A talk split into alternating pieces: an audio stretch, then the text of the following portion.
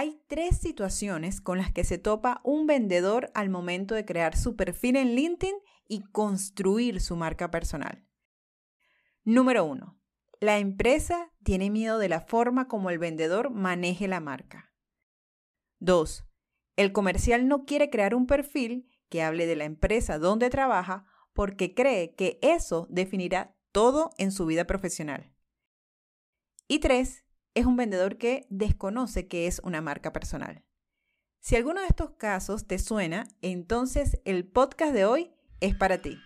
Bienvenidos a Detrás de la Venta B2B, el único podcast que te acerca a los tomadores de decisión del sector industrial para dar a conocer qué aspectos evalúan a nivel digital en los proveedores. Aquí encontrarás entrevistas y herramientas para llevar tu proceso comercial al mundo digital.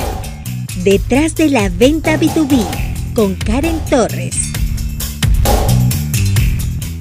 Bienvenidos al episodio 42 de mi podcast Detrás de la venta B2B. Hoy vamos a hablar de un tema que siempre ha existido.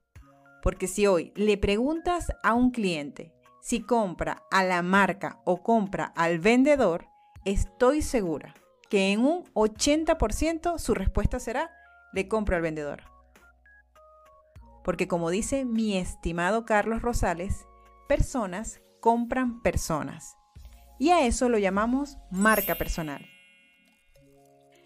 que es la forma como actúas y te posicionas frente a las personas para que entiendan claramente quién eres y qué ofreces. Es decir, es la manera como quieres ser recordado y trabajas para diseñar esa imagen en tu interlocutor. Los vendedores siempre hemos trabajado para construir una buena imagen frente a nuestros clientes. Por eso se ha hablado tanto del carisma del vendedor. Pero esto, esto va más allá. Con la digitalización del proceso comercial, se le comenzó a pedir a los vendedores que usaran LinkedIn para conseguir a sus prospectos. El tema fue que esa red se conocía como un canal para encontrar trabajo.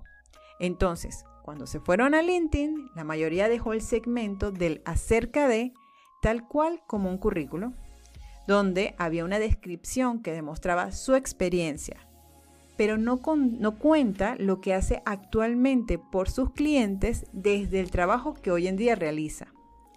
Y en ese aterrizar en la red han pasado tres cosas. Número uno, el vendedor dijo, ok, voy a crear mi perfil de LinkedIn para empezar a vender por ahí pero se encontró con un muro. La empresa y marketing tiene miedo de la forma como el vendedor maneje la marca. Lo digo porque cuando doy formación y enseño a los vendedores a usar la red, salen emocionados, pero saltan los de marketing y les dicen, por favor, mira, utiliza estas imágenes y el contenido que nosotros te daremos. Y el vendedor se frustra. Y yo quiero decir una cosa, yo quiero a marketing, pero créanme, Nadie entiende mejor al cliente que el propio vendedor. Y yo entiendo su miedo marketing, porque ustedes han desarrollado y trabajado con cuidado la imagen de marca. Y en digital todo queda en evidencia. No es lo mismo cuando el vendedor iba con el cliente y le decía algo, pero no quedaba registro. A que ahora publique y con la velocidad con la que va el Internet afecte el negocio. Entonces, ¿Cuál es la labor del vendedor? Prepararse, entender el punto de la empresa y trabajar de la forma más cuidadosa posible. Pero sí, vendedor, debes crear un perfil público porque la evidencia más importante que debes dejar es tu nivel de experticia en el tema.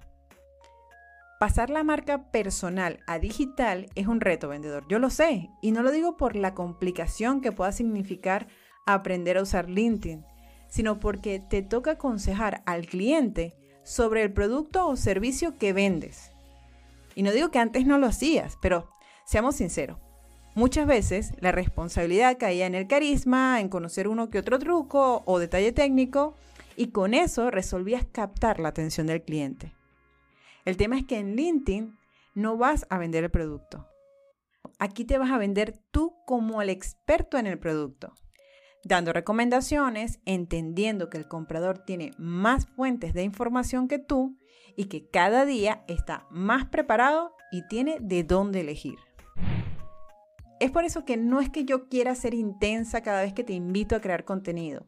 Es que es la única herramienta que tienes a nivel digital para decir que eres la mejor persona para solucionar el problema que tiene tu cliente. Imagínate que solo posteas lo que dice marketing, que cuando el prospecto entra a tu perfil, cada post es un repost o alguna frase motivacional. Dime, ¿ese eres tú? ¿Esa es realmente tu esencia? Yo no creo. Y cada vez que haces un repost, estás perdiendo espacios. Sí, te toca estudiar. Sí, te toca conocer mejor el producto. Pero ¿acaso eso es malo? Yo no lo creo. Más bien lo veo como una oportunidad para crecer profesionalmente. Sin embargo, entiendo que llenar tu perfil de información sobre la empresa en la que trabajas hoy en día nos va a llevar al segundo problema que los vendedores ven. Ay, Karen, es que ve, yo no sé cuánto tiempo voy a trabajar aquí y yo no quiero llenar mi LinkedIn de lo que hago hoy en día. Créame, yo entiendo y respeto su punto de vista, pero también les digo algo. En caso de postularte a otra empresa, ¿no colocarías el lugar donde trabajas hoy como referencia? Porque la ventaja de crear tu marca personal es que realmente puedes demostrar la experiencia que dices en el papel. Entonces, no creas que porque hoy hagas contenido sobre bombas, motores o sensores, significa que estás rayando tu LinkedIn. Al contrario, estás demostrando que sabes de ese producto. A lo mejor y demostrar esa experiencia es justamente la que vas a necesitar para tu próxima oportunidad laboral. Y te digo algo, pero que no me escuche tu jefe. Si haces bien tu trabajo, créeme que habrán empresas que querrán contratarte. Tu marca personal en digital es la manera que tienes hoy en día, vendedor, para dejar en evidencia tu evolución personal. Que hoy trabajes vendiendo motores eléctricos y lo cuentes en LinkedIn no significa que mañana eso te impida encontrar otro empleo haciendo algo completamente diferente. Porque al final en la vida todo nos suma en experiencias para resolver cosas del presente. Y el tercer punto en este tema de desarrollo de marca personal es que hay vendedores que todavía no conocen este término y no saben que tienen esta posibilidad. Hace días, por ejemplo, se me acercó un vendedor y me dijo, Karen, yo hago invitaciones a conectar, pero no siempre me las aceptan.